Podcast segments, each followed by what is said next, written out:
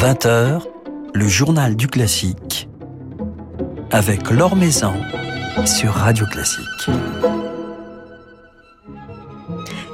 Bonsoir à tous. 35 ans après la célèbre, la mythique production de William Christie et Jean-Marie Villégier, un nouveau duo nous propose une autre vision d'Atis de Lully, le chef d'orchestre Leonardo Garcia Alarcón et le chorégraphe Angelin Prejlocage qui signe ici sa première mise en scène. Une merveilleuse production onirique, moderne et intemporelle en même temps où la danse est omniprésente, une production à découvrir en ce moment et jusqu'au 10 mars au Grand Théâtre de Genève, puis du 19 au 23 mars à l'Opéra Royal de Versailles. Leonardo Garcia Alarcon et Angelin Prejlocage nous raconteront justement ce soir leur démarche. Avant cela, quelques nouvelles du monde musical, un monde musical toujours bousculé par la guerre en Ukraine, contraignant les artistes russes à prendre leur distance vis-à-vis du régime de Vladimir Poutine ou à se voir bannis des scènes occidentales. Valérie Gergiev euh, ayant maintenu son mutisme, les grandes institutions européennes et américaines annulent tour à tour leurs invitations, y compris celles avec lesquelles le chef russe était particulièrement lié, comme le festival de Verbier ou l'Orchestre philharmonique de Munich, qui a donc décidé de se séparer de son chef d'orchestre principal.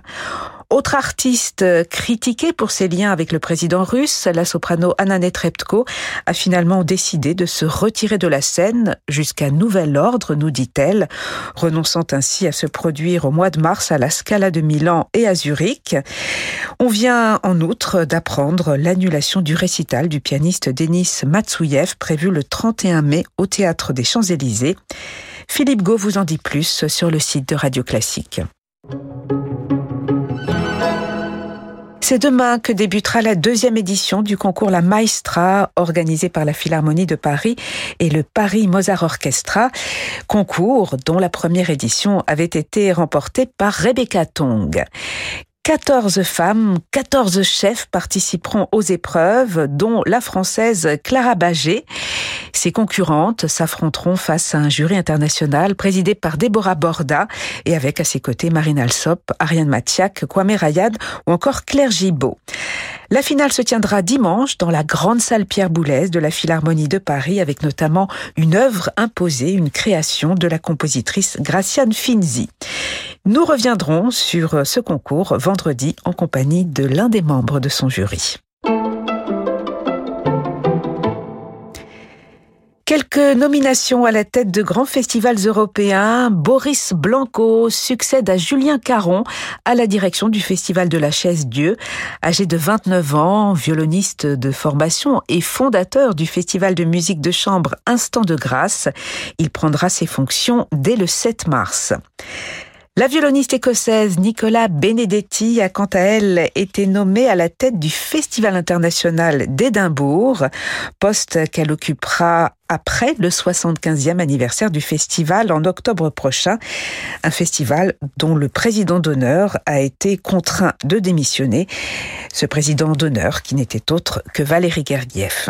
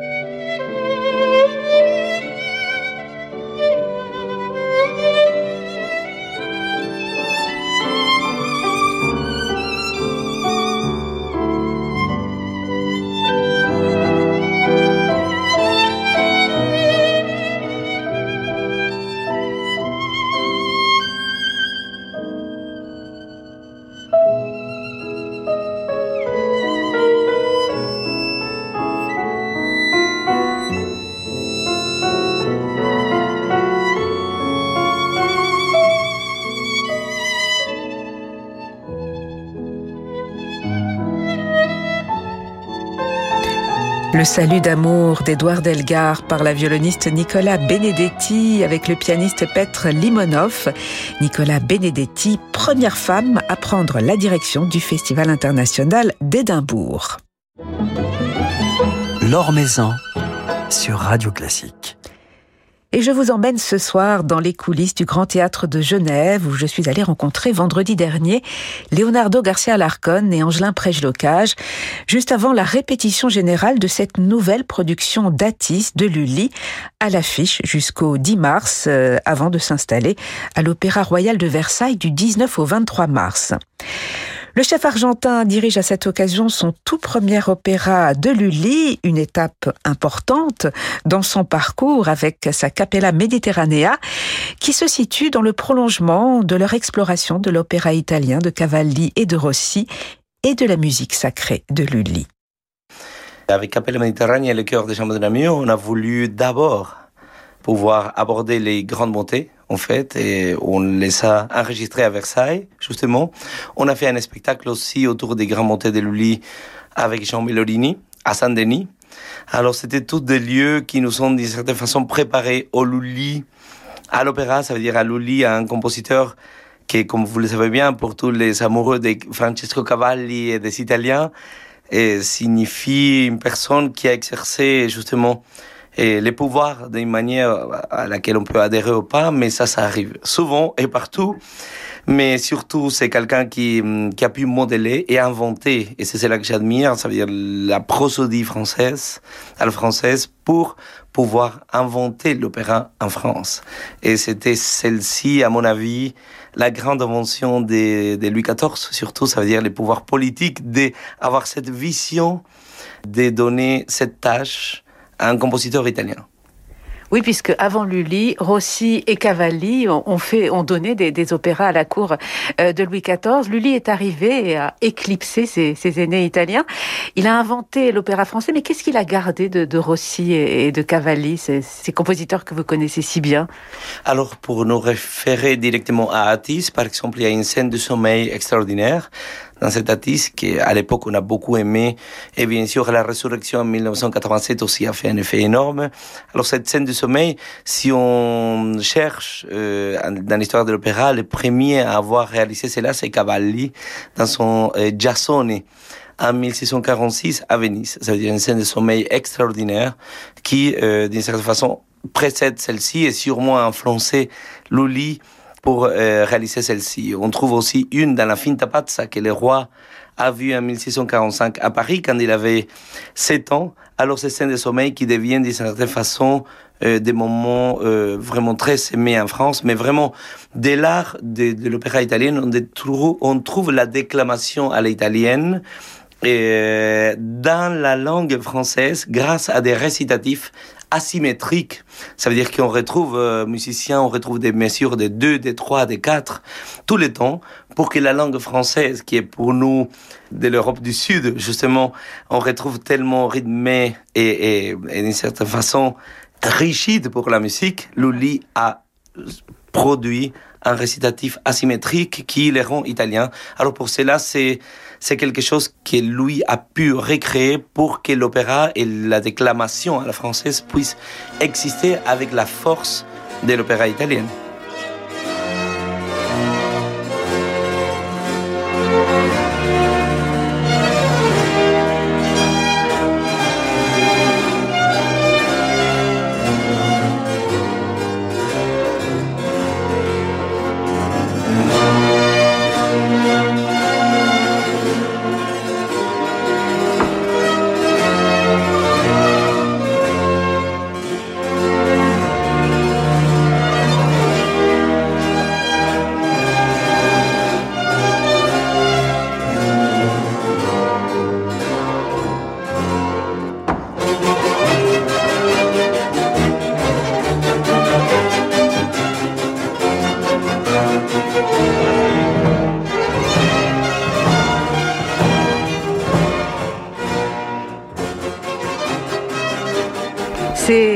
Atis euh, de Lully que vous dirigez donc euh, Leonardo Garcia Larcon avec la Capella Mediterranea ici au Grand Théâtre de Genève.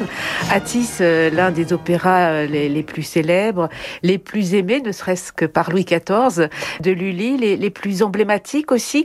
Qu'est-ce qui fait selon vous sa force, sa magie à cet Atis? Alors c'est déjà les livrets.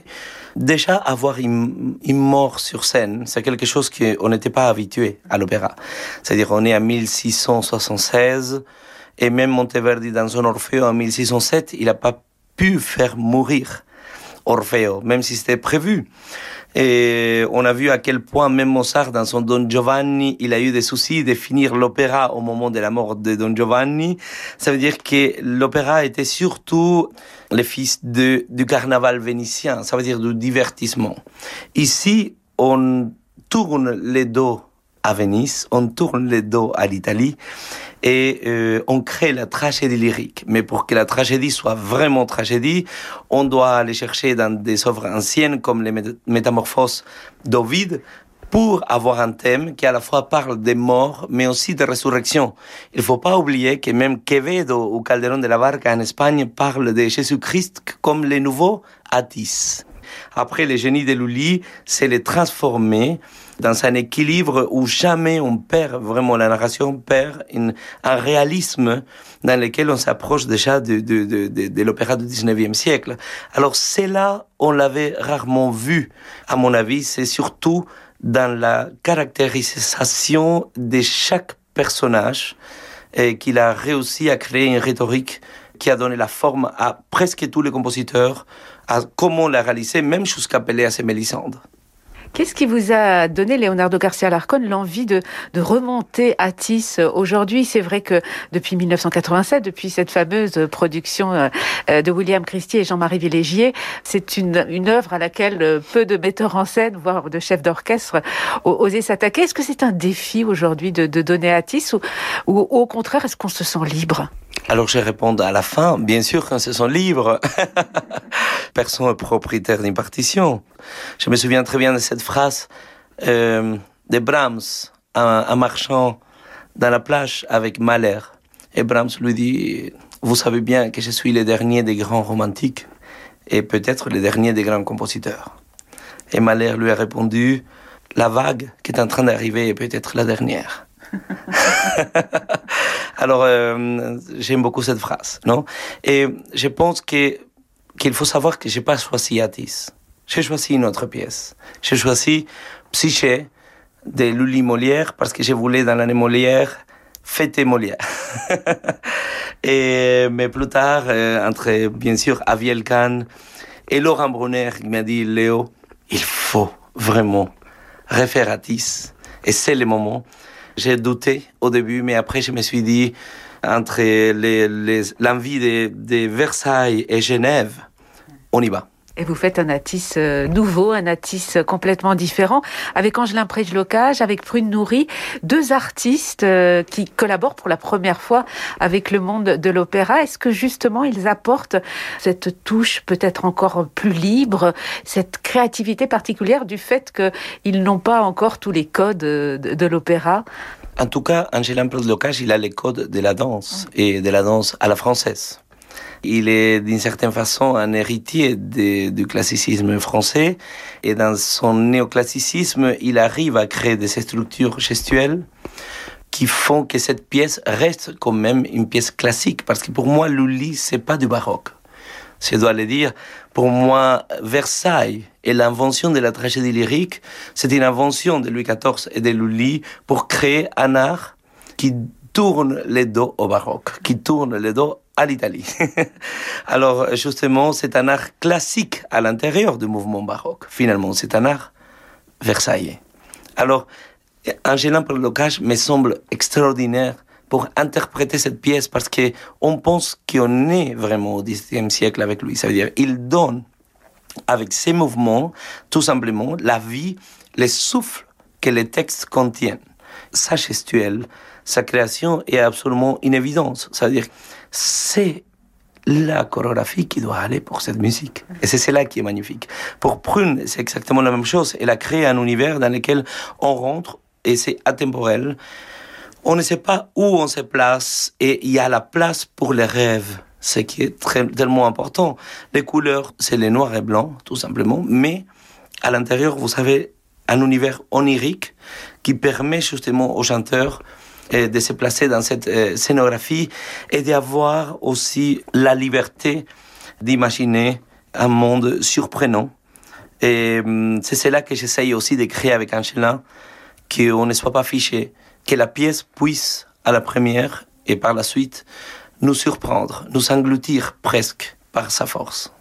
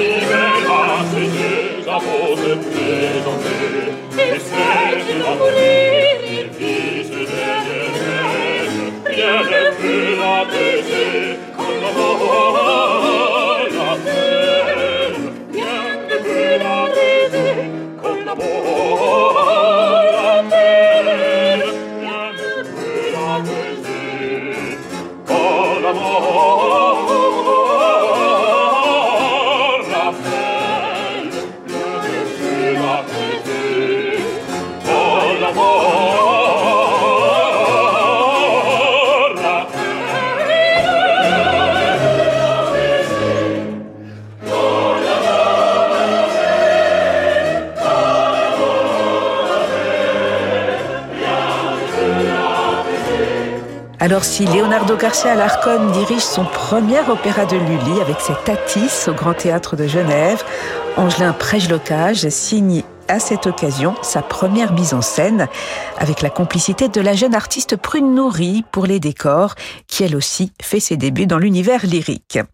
Angelin Prejlocage s'est confié justement à notre micro sur cette nouvelle expérience. Bah, de toute manière, j'ai plein de rêves. Hein. Tout ce qui est une nouvelle expérience pour moi prend la forme d'un rêve. Alors euh, voilà, là c'est l'opéra, c'est formidable. Mais euh, il y a deux ans, j'ai fait une, euh, une expérience avec cinq femmes détenues de, la prison des Baumettes et c'était merveilleux. Et je mets pas de hiérarchie dans mes projets. Il n'y a pas des projets importants et des projets plus mineurs. Euh, je mets autant d'investissement euh, sur tout ce que je fais, et étant donné qu'en fait la chose que je fais en ce moment, c'est toujours la plus importante pour moi. Alors. Est-ce que associer euh, un geste, associer un, mouvement corporel au chant, à l'expression vocale, puisque les chanteurs dans, cette production dansent, et on va l'évoquer également, est-ce que c'est quelque chose de naturel pour vous, puisque chanter, c'est déjà quelque chose de physique? Oui, et puis même dans l'histoire même de la musique et de l'humanité, on sait très bien que le chant du tambour euh, a toujours été euh, accompagné d'un geste, évidemment, puisque on frappe le tambour et les gens chantent en frappant le tambour. Donc il y a quelque chose, c'est comme si on joint le geste à la parole, en fait. Hein. Bon, c'est un peu euh, trivial de dire ça, mais en réalité, ce que j'ai essayé de produire, c'est un proto-langage, en fait. C'est-à-dire quelque chose qui fait écho à ce qui est dit, mais qui va aller chercher dans l'émotion du spectateur d'autres fibres, je dirais.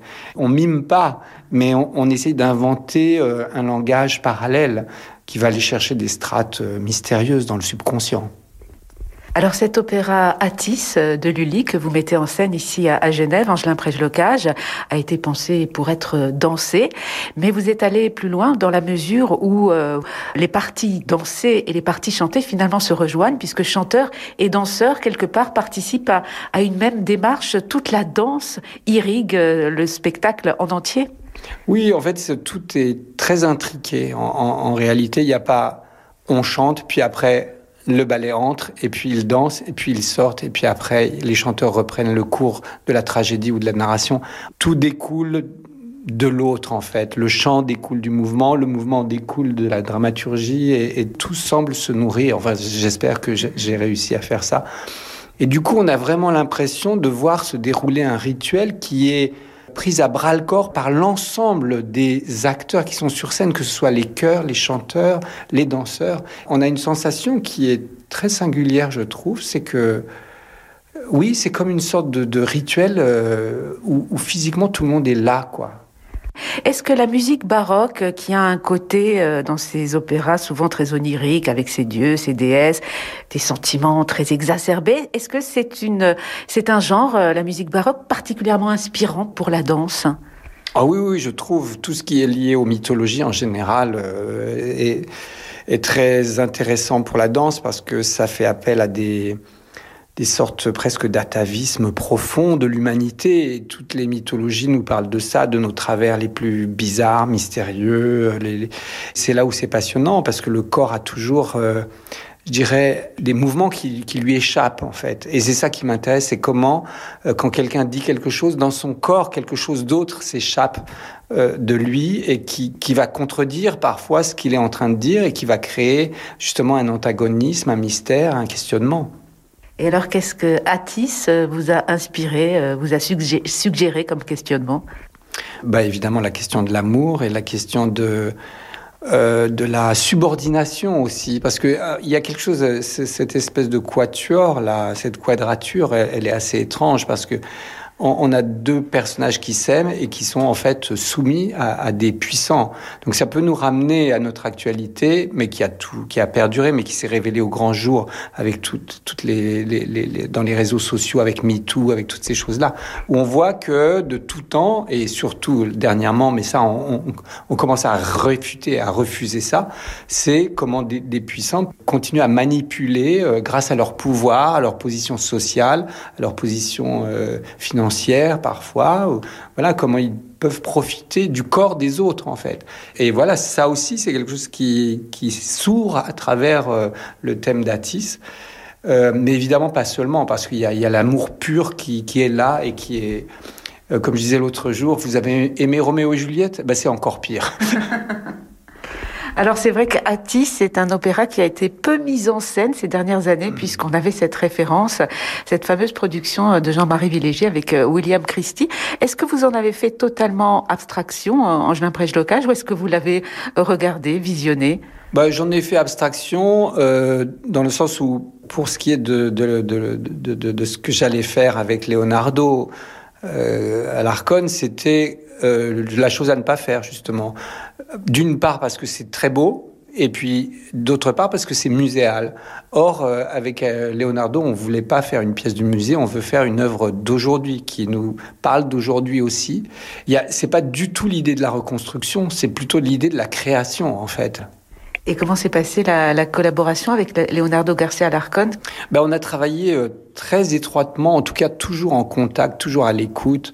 Et euh, à chaque fois, évidemment, on n'a pas les mêmes demandes. Leonardo me demande des fois des, des, choses qui sont liées à la musicalité ou, sur, euh, sur la façon de chanter, ou même sur la position des, des chanteurs dans l'espace, des choses comme ça. Et puis sur la dramaturgie, on a beaucoup échangé, on, a, on s'est posé beaucoup de questions sur le prologue. Et ce qui est formidable, c'est que ensemble, on a vraiment l'impression que chaque fois qu'on s'interroge l'un l'autre, on pourrait se dire, bah, on, apporte des contraintes à l'autre, mais en réalité, en sous-bassement, c'est comment on va faire que ce spectacle soit encore mieux, en fait. Et du coup, on est dans cette dynamique depuis le début, et rien n'a vraiment démenti cette complicité, en fait. Voilà cette Atis de Lully, mise en scène par Angelin Prège-Locage et dirigée par Leonardo Garcia Alarcon, à la tête de sa Capella Mediterranea. Cette magnifique production est à découvrir jusqu'au 10 mars au Grand Théâtre de Genève, puis du 19 au 23 mars à l'Opéra Royal de Versailles. Le journal du classique sur Radio Classique. Et je vous propose de refermer ce journal du classique en compagnie de deux jeunes et brillants musiciens, le oboïste Gabriel Pidou, révélation 2020 des victoires de la musique, et le pianiste Jorge González Boirassan, membre notamment du formidable trio Zelia. Romance, c'est le titre de leur premier album commun, tout juste sorti ces jours-ci, sous le label Alpha, un programme conçu autour des trois romances pour hautbois et piano de Schumann, auxquels ces deux musiciens ont associé des pages plus rares du répertoire romantique, des pages signées Clara Schumann ou encore Léopold Wallner, compositeur né à Kiev en 1847 et mort en Belgique en 1913, dont Gabriel Pidou et Jorge González Boirassan ont enregistré en première mondiale, les si séduisantes, trois pièces dans le style romantique pour hautbois et piano.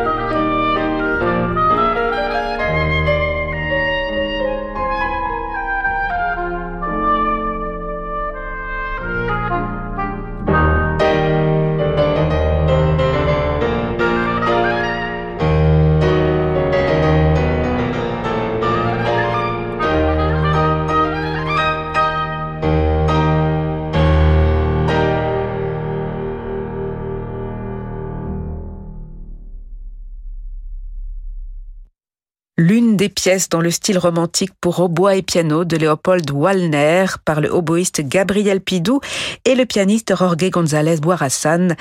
Un extrait de ce bel album intitulé Romance qui vient de paraître chez Alpha. Voilà, c'est la fin de ce journal du classique. Merci à Marie-Ange Carré pour sa réalisation. Demain, c'est le violoniste Théotime Langlois de Swart qui passera un petit moment avec nous. Mais tout de suite, je vous laisse avec Francis Drezel. Très belle soirée à l'écoute de Radio Classique.